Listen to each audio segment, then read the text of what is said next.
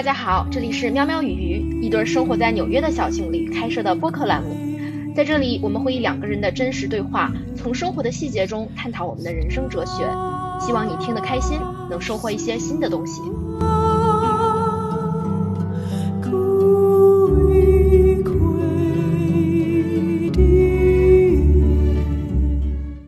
Hello，大家好，欢迎来到喵喵鱼最新的一期。大家好，这期我们要给大家讲《牧羊少年的奇幻之旅》。先说一下我们为什么等了这么久都没有更新节目吧。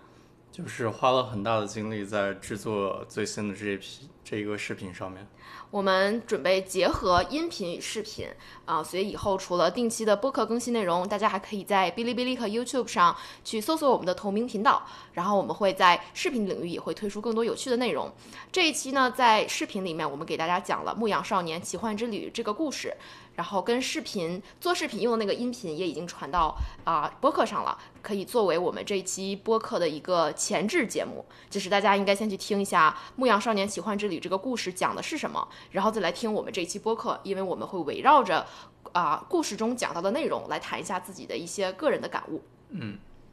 那我们就开始吧。开始吧。嗯，这本书你是看了好多好多遍？呃，可能四五遍吧。你第一次看是什么时候？我记得应该是在初中的时候，然后当时就是想找些书看，然后就看豆瓣二百五，然后就翻到这本书，就是基本上豆瓣放在前面的，我基本上就是沿着那个都看了，所以那是我第一次看。但第一次看的时候就觉得这是一本非常普通的励志的鸡汤的小说，励励志鸡汤就是完全不知道他在说什么，就什么是天地之心？知道他在说什么，就觉得他说的很简单，就是你。找准一个目标，然后去把它做完，就是整个读完大概就是这么一个理解，就是追求梦想嘛。对，鼓励你追求梦想，谁不知道呀？从小我们就被教育，哎呀，不要放弃啊，坚持是美好的品质啊，就感觉好像这本书也没有什么新意。是啊，那你再一次读它是什么时候呢？后来就断断续续读过几次，因为我有个习惯，就是隔一段时间就会翻翻我的网盘，看以前有哪些书，我想再看一下。然后，但是后来读过几次，基本上都只读了前面的部分，就没有彻彻底的读完。然后，我印象最深的一次就是在我刚上大学的时候，然后当时我处在一个人生比较低谷的一个状态，然后看这本书对我当时激励还蛮大的。为什么呢？就是当时我觉得我没有考上我最理想的学校，然后我希望我自己就是可以。在大学期间完成很多的事情，比如说什么三学位啊，比如说 GPA 要四点零啊，就是。所以你的微信号是 GPA 四点零。对，然后当时看这本书就就非常有代入感，就觉得自己就是那个牧羊少年，然后我找到了自己的目标，然后我要把这些目标完成。所以你当时处在一个人生的低谷，你觉得你就好像是那个牧羊少年。啊，只不过他追求的梦想是宝藏，你追求的梦想是 GPA 四点零。对。然后你觉得你想做一个学霸，在追求学霸这个目标的过程中，你可能遭遇了一些小小的挫折，比如说来到了一个没有那么理想的学校，但是你就相信你一定像这个牧羊少年一样，终将找到你自己的宝藏。对，就是终将拿到好成绩。所以说你那时候还是一个结果导向的思维，就是你其实还是没有。不能说没有看懂，就是跟我们现在的理解是不一样。就是你到时候觉得这个这个故事是在告诉你，即使你走过很多弯路，宝藏还是你的。就是你还是在想那个宝藏是最最重要的。对，当时的思维就是你是走在一条非常对的路上。然后，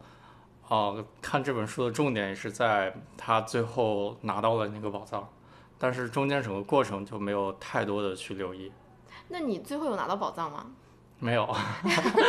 就是你虽然看这本书的时候激励了，对我从来没有拿到 GPS 三零。嗯，但是你对你大学的学习生活还满意吗？就是你你回忆一下你你在大学时候读那本书的状态，你觉得你最终实现了你当时想要实现的东西吗？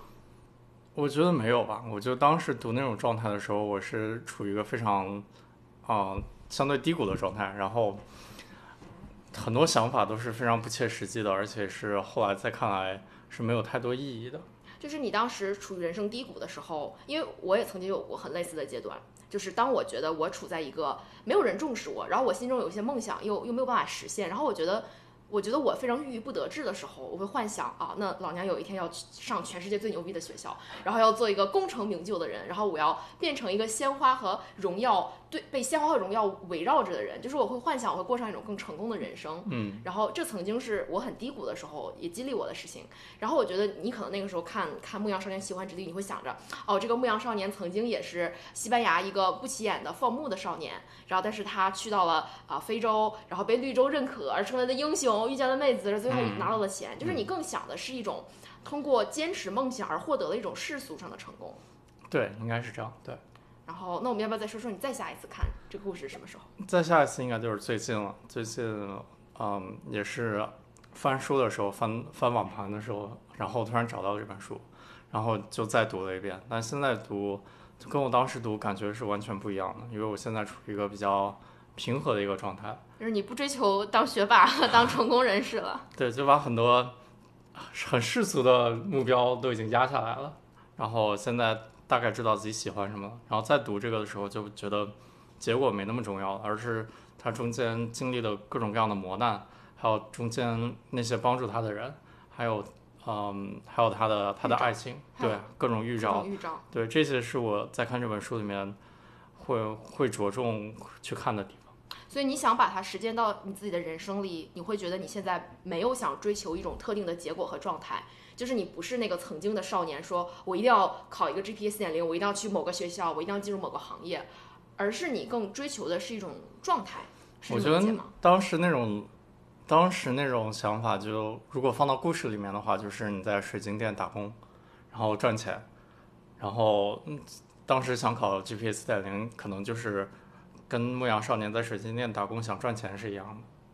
就是它只是一个非常阶段性的一个非常小的目标，它需要赚到钱，它才能继续去旅行嘛。对，但是但是你并但但他，但我在现在看来的话，就是那些不是我最终热爱的事情，不是那个宝藏。所以最最终的宝藏并不是你有没有钱，你有没有妹子，你有没有世俗上的成功，就是你你觉得是你在追求宝藏的过程中明白了你想要什么，嗯，就是你觉得这个对你来说是是最为珍贵的东西。对，就是你你懂得了识别你的心。对。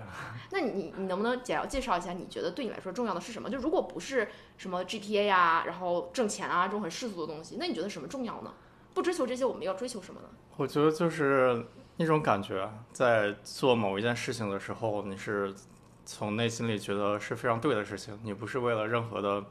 其他的因素，就是单纯的做这件事情能带给我快乐，我觉得这就是一种热爱。就是你享受这个过程，对，而不在乎能不能达到那个结果。嗯，哎，我们要不要聊一下这本书是科比最喜欢的书？你要不先介绍一下作者？哦，对，我们还没有介绍作者。对，这本书的作者叫保罗·克艾略。其实我们在呃做视频的时候没有太过介绍这个作者的生平，但是其实他本人的真实的人生经历跟这个少年还蛮相似的，就是他啊、生长在。啊、巴西的一个天主教氛围浓厚的家庭，然后所以他爸妈是真的想让他去当牧师，但他从小就觉得，哎，我是一个向向往自由的文艺青年，他不想去当牧师，他也不相信天主教那一套，然后所以他爸妈在他十几岁、二十岁的时候把他关到了精神病院，就觉得他不信仰上帝，他就是脑子有病的。然后所以他最后是冲破了这个这个藩篱，然后他过上了一种很嬉皮士式的生活。就是那个时候正好也是美国啊六七十年代整个就是西西方文化的圈子里面都很流行一种虚无主义的嬉皮士文化。然后他就做一个嬉皮士啊。他的足迹遍布了什么欧洲啊、西班牙呀、然后你说的嬉皮士的生活是什么样的生活状态呢？嗯，我其实并不知道这个作者是如何当一个嬉皮士的。哦，我只能说，就是在网上报道的他的生平的描述里是说他做过嬉皮士，那他是哪种嬉皮士我们就不知道了。但是你如果让我想象一下的话，我觉得他应该就是啊、就是不是去打工赚钱，然后而是去就是以一种就是生活收入非常微薄的状态，但是他一直在持续着旅行，一直在去不同的地方，嗯这就有点像牧羊少年那样，他不是说为了赚钱，为了留在某一个地方，为了获得某一种地位，而是不停地在走。然后，然后这这个这个作者大概在他啊、就是在他开始做嬉皮士之后，他的灵感爆棚，然后他就进入了一段呃创作人时期，然后他开始变成了一个非常出名的作词者。呃，作词者可能可能也写了一些歌吧，然后就他就靠着当一个在音乐领域的这个创作和建树，然后给自己积累了一些财富和声望。然后呢，到最后他回到了巴西，然后又人生又经过了许多的起伏，比如说他到巴西被当做反政府主义，然后被当时的呃军事体制统治的巴西政府扔到了监狱里，因为觉得他写的这个歌词就是因为嬉皮士那种东西就就非常觉得太左了，觉得是在颠覆这样一种整个社会的传统结构。然后最后他逃出来之后，又去走了一条五百英里的去西班牙一个一一个圣尔伯塔大教堂的朝圣之路。然后他在这个朝圣之路上，他说他获得了顿悟，就他忽然知道了自己追求的是什么。然后他后来也把他的这段经历做成隐喻，写到了《牧羊少年奇幻之旅》这本书里面。然后说他在他在那个时候看到的东西，就好像是牧羊少年看见了天地之心。他忽然知道，他最终热爱的事情，他想要做的事情是当一个作家，他想去写作，而不是想给别人写歌词。就写歌词是一个，呃，他在用一点点创造力，然后他赚了很多的钱、财财富和声望。但是他真正想要的不是这些外在的东西，而是一种他做他所热爱的事情的时候那种不顾一切啊、只问过程的热情。然后，所以那之后他成为了一个作家，然后他就写了，他先是写了一本叫做。啊，《Pilgrim》应该叫做《朝圣之路》的自传式的小说，然后但那本书没有特别火，然后他就写了第二年他就写了《牧羊少年奇幻之旅》，然后这本书非常非常的火，就是火到影响了整整一代人，然后就聊聊到了包括我们的大明星科比，这也是我我们在后期查背景资料的时候非常惊讶的发现就现。还挺意外的，对意外也不意外吧。就是我觉得，啊、科比科比这个人在在我的印象中，他是一个非常正面的这么一个形象。然后我觉得科比对于我们这一代成长起来的同龄的男生们有非常大的影响力。然后因为大家年轻时候都看球嘛，然后科比当时是我看球的时候，他是 NBA 的老大，然后他创造了非常多的连冠呀，然后个人记录啊，然后呢超越乔丹呀什么的。那科比这么厉害的人，为什么要喜欢这本书呢？啊、我我不是对科比的生平那么了解，但是我觉得科比是经历过大风大浪的人。我觉得他特别喜欢这本书，可能是在他经历过大风大浪之后看到这本书，然后会有很多的共鸣。就是科比在他的巅峰时期，然后是一个特别厉害的人，然后但他也他是不是也遭遇了许多磨难？就是我记得好像很多人黑他，对，所以他的成功之路不是那么顺遂。应该说他最开始出名成功是非常顺，但是他因为他名望太大了，然后之后会带来非常大的负面效应，就很多人喜欢黑他呀，然后他也后来牵扯到那个性侵的案件嘛，然后包括他自己的身体，他也受过非常大的创伤，就是他，我觉得他是前半生是非常顺的，然后他是在很年轻的时候达到了一个很难有人企及的这么一个高度。但是从那之后就一路往下，所以他是一个他是一个正态分布，先往先往上冲，然后急转直下的这么一个这么一个历程吧，人生历程。所以他可能在这个人生历程中会开始思考，对他来说真正重要的是什么？或就是你觉得他会不会在想打篮球是为了什么？对，我觉得会，就是是为了是为了拿冠军，是为了变得很有钱，还是因为他热爱？就是如果让我去猜测的话，我觉得是科比在中后期的时候，在他经历过人生的低谷的时候，他可能会去想，就是除了篮球，还有什么是他热爱的，或者说他会去思考他跟篮球的关系，因为他刚开始靠篮球就赢得了一切嘛，赢得了财富、名望，就各种各样的东西，但是他可能到后来他会想，他是不是还像曾经那样是一个纯粹喜欢打篮球的那么一个少年了？就是他后来开始不断的想，他到底是就他他的天地之心到底是什么？对就是真正他看这本书的时候，我觉得他会不断的思考，难道他一辈子就做篮球吗？然后这就是他所有的事情吗？他是不是有其他的，他内心真的想要追求的事情，就不为了其他东西想去做的呢？我我觉得有没有可能是这样一种心态？当然，我也是纯粹是猜的。嗯，就是有没有可能对科比来说，一开始他去打篮球是因为热爱，但是打着打着，可能篮球带给他许多的名望，他开始觉得他可能有些追求篮球之外的东西，然后这些东西也给他带来了许多的痛苦，也给他带来了许多的纷争，然后他又开始发现，他真正追求的并不是篮球这件事情，而是在打篮球时候的那种热爱的感觉。然后他可能会发现，那也许这件事情并不一定只有篮球能带给他。嗯就是如果有一天篮球没有办法带给他这样的感觉，他可以放弃这个他曾经热爱的东西。这并不，就是这这并不代表他过去人生的失败，而只是他在人生的不同阶段，他完全可以追求不一样的能带给他热爱的事情。就这也是为什么他退役之后好像做了很多不一样的事情，还跟还要跟这个《牧羊少年奇幻之旅》的作者保罗·开略合写一本给小孩子看的童话书。对，我觉得他退役之后，他会做很多公益啊、慈善啊，特别是关注他很很多小朋友的健康问题。我觉得他，嗯，在名人里面，我了解名人不多，但是我觉得科比是一个退休之后他是真的想做点其他事情，而是不不为了赚钱而做其他事情的这么一个人。所以他是为了他肯定是为了热爱，因为他已经不缺钱了。对。所以他就是，我想如果我不缺钱，我肯定就是我喜欢什么做什么。嗯。所以他，我觉得，因为我觉得他的这个人生的轨迹和人生的选择，其实真的很符合《牧羊少年奇幻之旅》这本书中描绘的那种精神状态。我觉得这也是为什么他特别喜欢这本书，然后也甚至想跟这本书的作者合作来来写故事，就是他可能从这本书中看到了自己。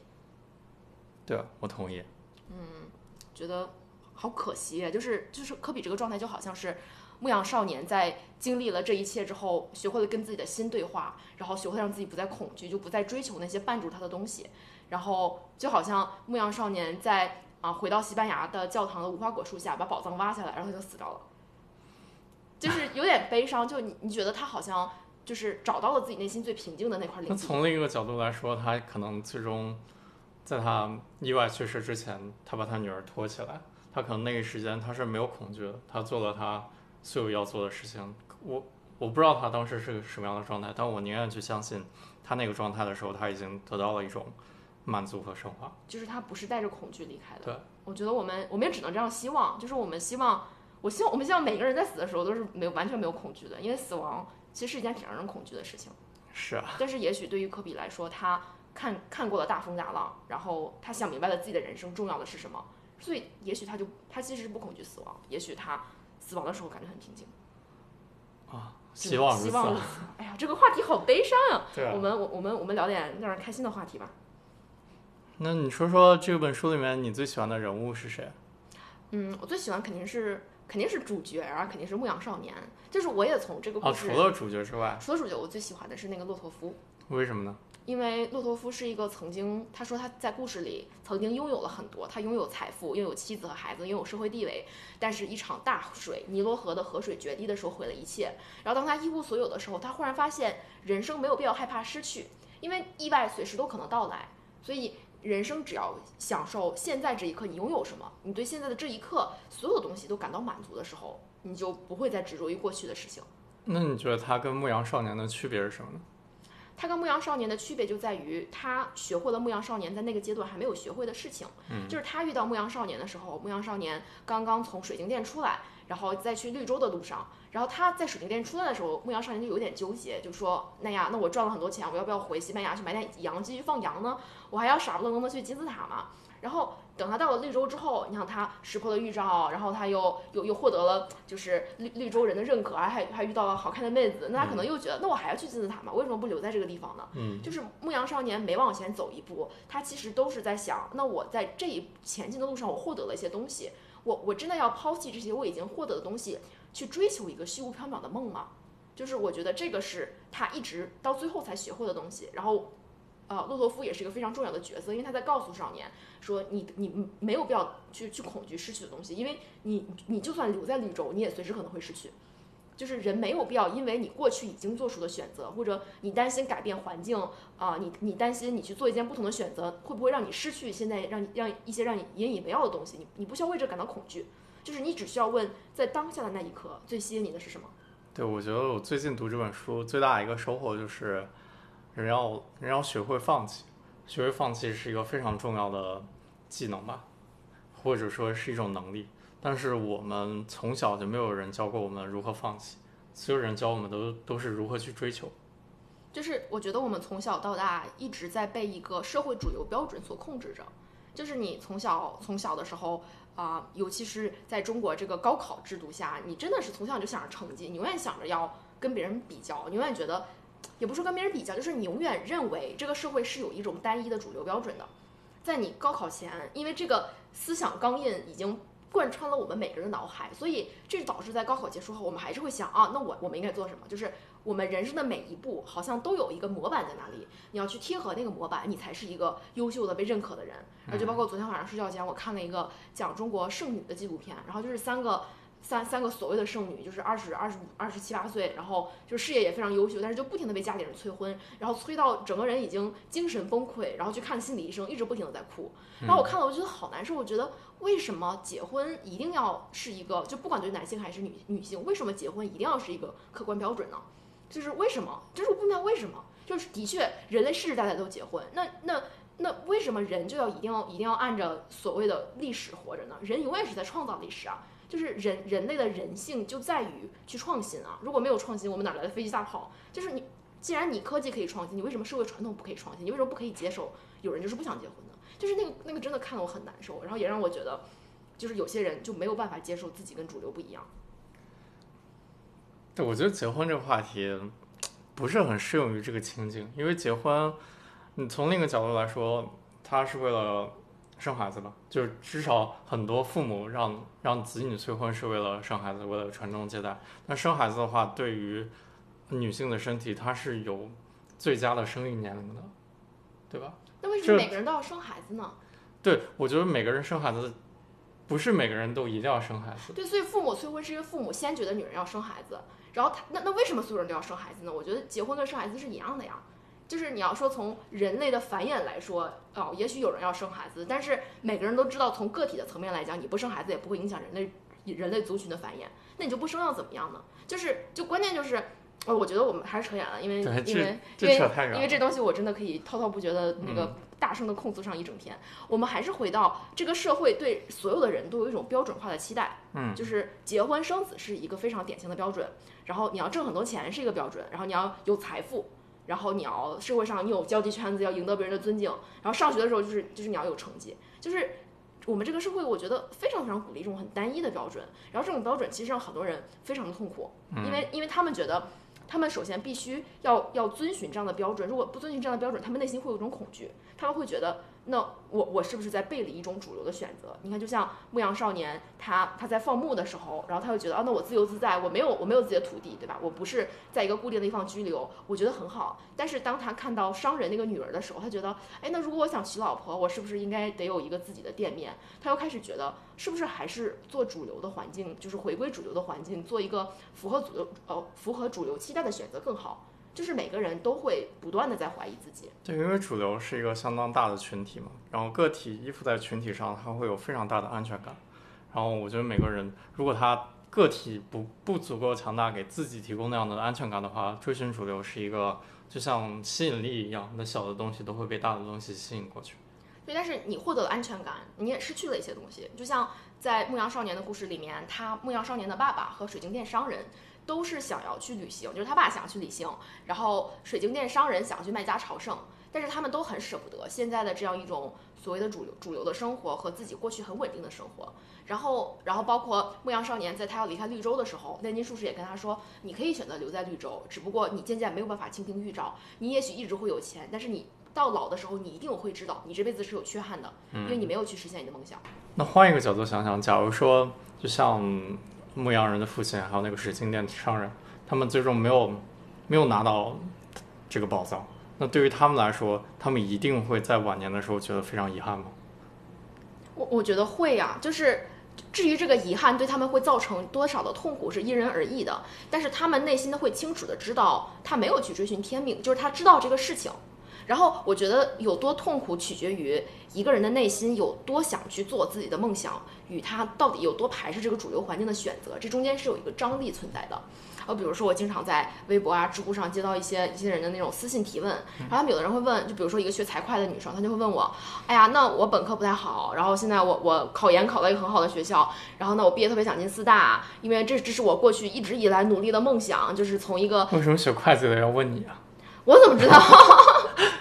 应该是学法律的问题吗？那可能我看起来比较像懂得懂得职场经营的小姐姐吧。啊，好吧。然后反正他们就是问我说：“那那那我现在就很纠结，就是这是我过去一直努力的目标，我想进四大，但是好像四大很辛苦，我又不确定我真的喜欢。然后很多人就很很彷很彷徨，就觉得那我现在到底还要不要坚持呢？然后我我我去了我去做了会不会快乐呢？然后每次我看到这个问题的时候，我其实都会想到我自己，嗯，就是因为。熟悉我的人可能知道，我的职业生涯也是在国内读了本科，然后来美国读法学院，然后在纽约一家大律所做了三年的律师。然后在我进大律所之前，我的确就是这是我从大学开始来奋斗的目标，就是我要突破我的环境向上走，是吧？我我想要追求的是，我想追求的是一个宝藏。当时我觉得我的宝藏就是。啊，我在纽约做律师，我有我有薪水，然后我有丰厚的物质生活，然后我可以参与处理非常高端的案件，我站在世界之巅，对不对？就是当时我觉得那个是我的宝藏，然后所以我一路走过来，我都在追求这个结果，都在追求这个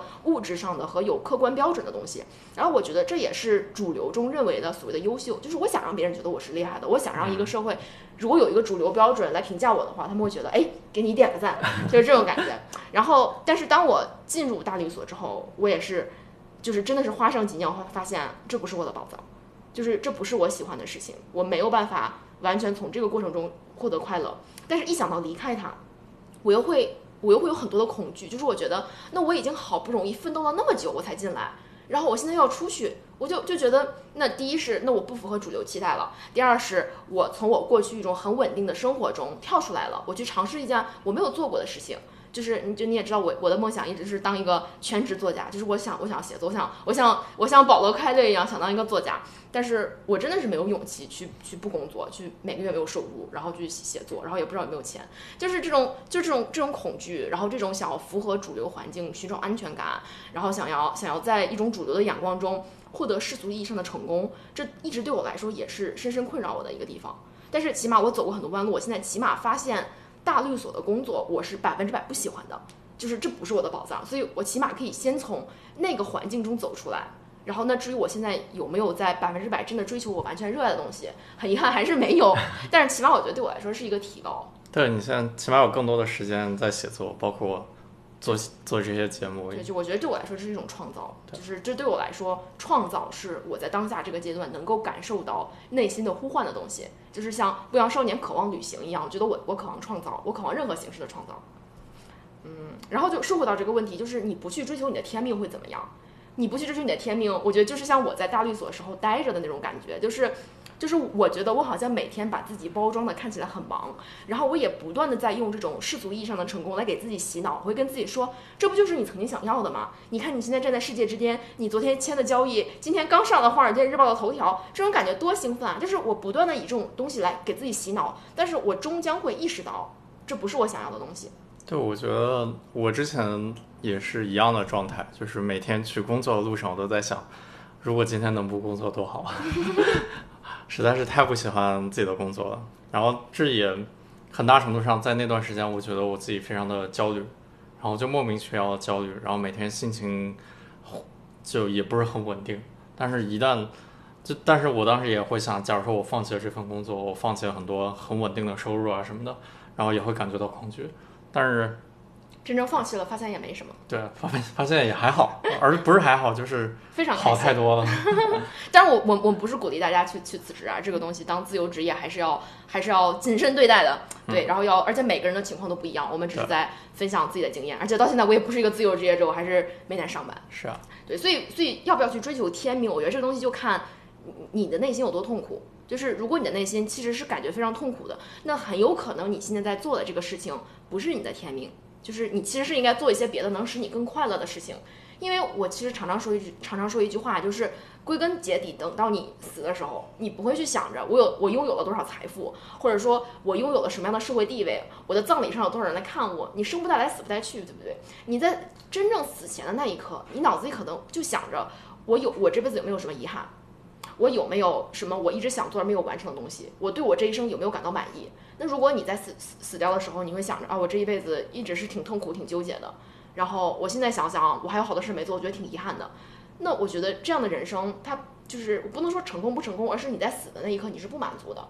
就是我觉得这个是唯一重要的东西，就是你你内心对自己的生活感到满足，你是发自内心的感到满足。而且满足这个东西是一个非常非常呃狡猾的点，因为人的大脑具有非常强的自我欺骗的、自我洗脑的能力。就是我觉得，对你在做一件你不喜欢的事情的时候，你大脑可以编造出一整套非常符合逻辑的系统。比如说，啊，你见到一个陌生人，你会马上有一个非常感性的一个判断，就是你喜欢或者不喜欢他。然后你有多不喜欢他。但是接下来你的大脑或者你的注意力会仔细观察你喜欢或者不喜欢它那些点，然后这些点马上又会返回到你的大脑里面去增强你最开始那个感性的认知。然后你以为你做了一个非常理性的一个判断，但是实际上完全是一个感性的判断，然后大脑在帮你加工这个感性的判断。就是你所谓的理性分析，只不过是事后找借口。就是你已经做了决定，对，然后其实已经做了决定，然后你在正当化然后，你在正当化你的行为。就是我在大律所那几年，我真的每天都给自己洗脑，就是我特别擅长给自己打鸡血，我经常特别喜欢写工作总结，就是写一写今年我的能力得到了多少提高，然后今年我处理了什么样的案子，就是我觉得这一部分对我来说是是有收获的，就是在律所的工作并不是百分之百的痛苦，但是它一定是一个痛苦大于收获的过程。对，我觉得这个大脑欺骗只是暂时性的，就是你总有在一段时间之后，你会大脑没有办法那么高速的运转，然后你会从内心的，就是你的真实的感觉会浮现上来，就是你不管你之前怎么打鸡血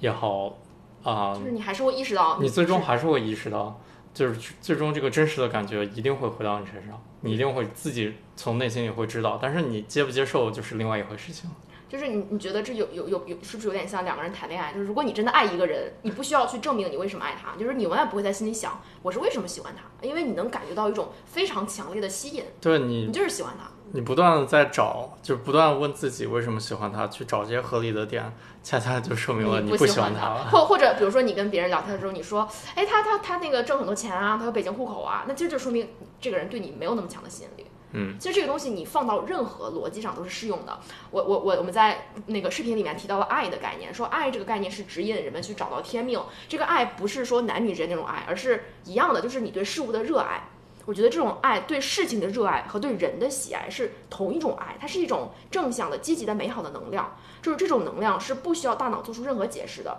就比如说我刚刚在去滑雪的时候，我特别热爱滑雪，我从来就没有试图想过正当化我为什么喜欢滑雪。比如说，哎，我是不是喜欢冒险？我是不是喜欢雪？就是就是，直到我记得咱们咱们当时聊那个呃 FBI 谈话术的时候，你问我为什么喜欢滑雪嘛？就是直到你问我之前，我从来都没有想过为什么喜欢滑雪这个问题，因为我觉得这事情不需要想，就是这是如此直觉强大的一种爱，这种爱你是不需要解释的。是啊，就比如说你遇到你特别喜欢吃的东西，你的身体自然就会 想去吃它，对吧？你不需要编出一大堆理由说我自己为什么要吃它，但是你需要很多理由说我为什么不能去吃它。对，我对你要你要跟自己说这个东西这么我这么喜欢，但是我不能做，然后你可能要说服一下自己，你为什么需要暂时克制住这股欲望。嗯，但是真正的爱就是。如果判断你是不是现在正在处于自己的天命，你就只需要问自己，你需不需要给自己找理由，然后告诉自己你为什么喜欢他。但另一方面，就是人的大脑是非常强大的嘛，你必须得提高自己的觉知，就必须的就按照那个炼金术士的说法，你必须的不停的问自己的心。我觉得那个 part 非常的重要。哦，我觉得，我觉得问自己的心那一段简直是太经典了。它其实就是在暗示冥想的这个过程。对，就是你的心永远都是会在跟你诉说各种各样的恐惧，他会告诉你喜悦和恐惧。就比如说，还拿我这个万年例子，就是我在在大律所工作的时候，我的心不断的在跟我说：“哎呀，你你你你你你很喜欢这个工作啊，你看合伙人家要表扬你了，你干得很漂亮。”他有时候跟我说：“哎，你好讨厌这个工作，你你根本就不想不想在这儿工作，你想你想当作家，你想全世界旅行。”然后，因为我的心永远会给我释放出一些相反的信息，所以我有的时候呃非常打鸡血，觉得好想工作，有的时候又又很丧。然后，所以这个时候所谓的提高觉知，就是你没有办法对抗你的心，它一定会跟你不停的诉说，所以你不如去听听他在说什么。这个意思就是你去观察它，嗯，就像冥想中的一些啊、一些技巧，就是当我们坐在那儿，然后闭上眼睛，只是关注着呼吸的时候，你的脑子里会出现各种各样的念头，那你就会告诉自己，有念头是正常的，因为我们的大脑会不断的给我们编造出各种各样的叙事，所以我要去观察它，我要去看看它到底在说什么。当你观察到它的那一刻，它也许就没有办法再影响你了。对，当你搜集到足够多的样本，然后不断的对这些样本进行分析的话，你就你就会不太容易被被这些呃乱七八糟的念头所影响。就就比如说我在大律所工作的时候，我开始观察，比如说我拿小本本记下来，今天我给自己打了一次鸡血，然后今天我丧了一次，然后就每天记录下我的感受，也不用说记吧，就是就是或者是在脑子里面呃贴一个打一个标签，然后过一段时间我会想想哦，原来我对这个事情的看法是如此的，是如此的矛盾，然后我我的大脑真的是他在给我编一些能让我快乐的理由，然后我可能会意识到，原来我不是真的热爱这个事情。嗯，而且很多时候就是人的行为模式是你自己很难被察觉到的，就是，嗯，人的行为可以分成视觉，然后触觉、感觉，然后嗅觉、听觉，对吧？嗯然后，但是就只是这四个觉，不不包括你的想法，想要达到完全的统一都是非常非常难的。就是达到完全统一，你才能进入一个比较平和的状态。但很多人对自己的行为是很多时候不自知的。就比如说，我觉得每个人都会有很多非常矛盾的点。就比如说，我特别喜欢去做某一件事情，但是我的我的身体会倾向于去做那件事情，但我的嘴巴会不自觉的说出啊，做那件事情可能有多么大的风险啊什么的。但是你在这个时候，你只会去听，就是更取决于你是被哪种感觉支配的人。假如说你是注重你说出来的话，然后你会去听你说的话；假如说你注重你身体，然后你就会去追随你的身体。这是我最近在一本书上看到的，我觉得还挺神奇的催眠书吗？对，这里给大家做一下预告，我们过几期可能过过几期可能会出一期播客，叫《神奇的催眠术》，到时候来给大家详细分享我们亲自尝试催眠术的体验。好，嗯，现在回到人类的身体是有互相矛盾对立的感官，然后会不断的给你输送各种各样复杂的数据，然后是这这就让有的时候你没有办法判断你到底喜不喜欢这件事情。就好像那个私信问我问题，说我到底要不要去四大？他觉得那大家都去四大，他说他在任何环境里总是去想向着最优秀的那些人看齐，他就觉得哎，那那我想变得更优秀啊，这难道不是一种正向的能量吗？那我想变得更优秀，然后他又说，那我不确定我喜不喜欢四大，这是也是一种怀疑。他觉得他也许他有自己其他的爱好，他也许发现他在做手工，他在画画，他在旅行的时候更快乐。他又想，那我应该去当当四大当一个会计嘛？就是这种对立且矛盾的冲突经常是存在的。然后我觉得对我来说，因为我经历过很多很多这种大脑给自己编织出来的啊、粉粉红色的谎言，就是就像我们刚才讨论过的，你如果增加觉知的话，你可能要去分析，那我到底是为什么我的大脑会告诉我他想要进四大，或者曾经来说我的大脑为什么会给我编织出啊、我在大律所工作其实很快乐。就拿我自己拿我自己举例来说，我大脑会给我编织出这样的东西。当我有了更加觉知的时候，我发现是因为他恐惧，是因为他恐惧我经过了如此多的努力才来到这个地方。如果我又不喜欢的话，那不就证明我是一个失败者吗？嗯，那不就证明了我过去一切的努力都是白费的吗？我的大脑不愿意否定他自己过去做出的计算，所以他在这一刻会给我编织你很爱这个东西，然后就就也有可能我当时不喜欢这个东西，我的大脑察觉到了，然后他觉得哎我不能让你现在感到痛苦，所以我要是给你编织一些谎话，让你感觉好受一点。对，我觉得你要是打扑克或者是炒股的话，你会发现人真的是很难承认自己曾经犯了错。这是这这承认自己曾经的错误需要非常非常大的勇气。就是我我觉得人真的是一直想保持一个稳定的自我形象，所以当你过去做了一个错误的决策，你会觉得那我为了证明我自己过去没有没有做错，我宁愿投入更多的时间，犯更多的错，嗯，这是非常不理性的行为，就是所谓的沉没成本嘛。就比如说你遇到了一个渣男，然后这个渣男对你很不好，但是你你老是觉得我有办法改变他，所以你就跟他耗了三四年，然后三四年之后你发现这个人从头到尾就没有变过，然后你还是以你一年前就已经见到的原因跟他跟他分了手。所以历史教给你的就是，人类一直在犯同样的错误。真的是，不管是从个人的尺度，还是从宏观的尺度上，就是因为人类没有觉知啊，就是他没有意识到，你过去错了又怎么样呢？就是人是一个动态的概念。包括我在写做视频的时候，我一直特别想表达的一句话就是，我们应该意识到，在时间的长河中，自我这个概念是不存在的。所以你没有必要执着于过去的失败，你没有必要执着于啊，我过去做了一件事情，我就要坚持做下去。就是你要坚持的不是事情本身，你要坚持的是你心中的热爱，是你在当下那一刻最喜欢什么。这也是我们为什么所有的这一些就是冥想啊，这些哲学类的东西都是在告诉你要关注心灵，你要关注当下。就这些真的不是鸡汤，这些真的是能够防止人类不断在同一个坑上跌倒的至理名言。对，那就没有人，没有人真的在听。对，关注当下这个是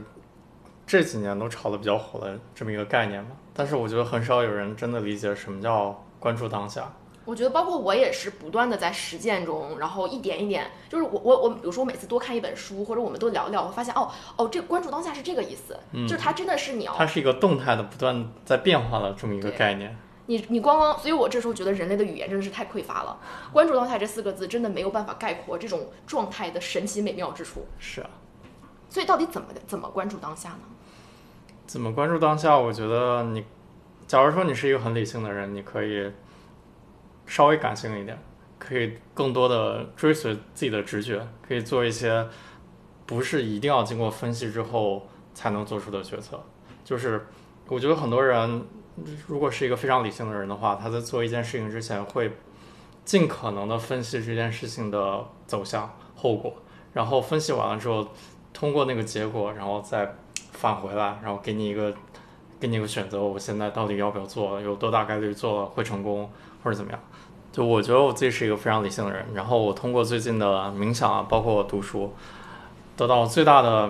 一点收获就是可以直接跟随直觉走，可以不用分析过多的后果，因为我的大脑是有局限的，就我没有办法预测到我分析到就是所有的后果。就比如说冥想这件事情，假如说一开始我接触冥想的时候，我会想知道很多人冥想了一年或者五年、十年之后会有什么样的改观，然后我再判断一下我想不想要达到那种结果。但是我真的开始冥想之后，我发现每个状态我都是不一样的，然后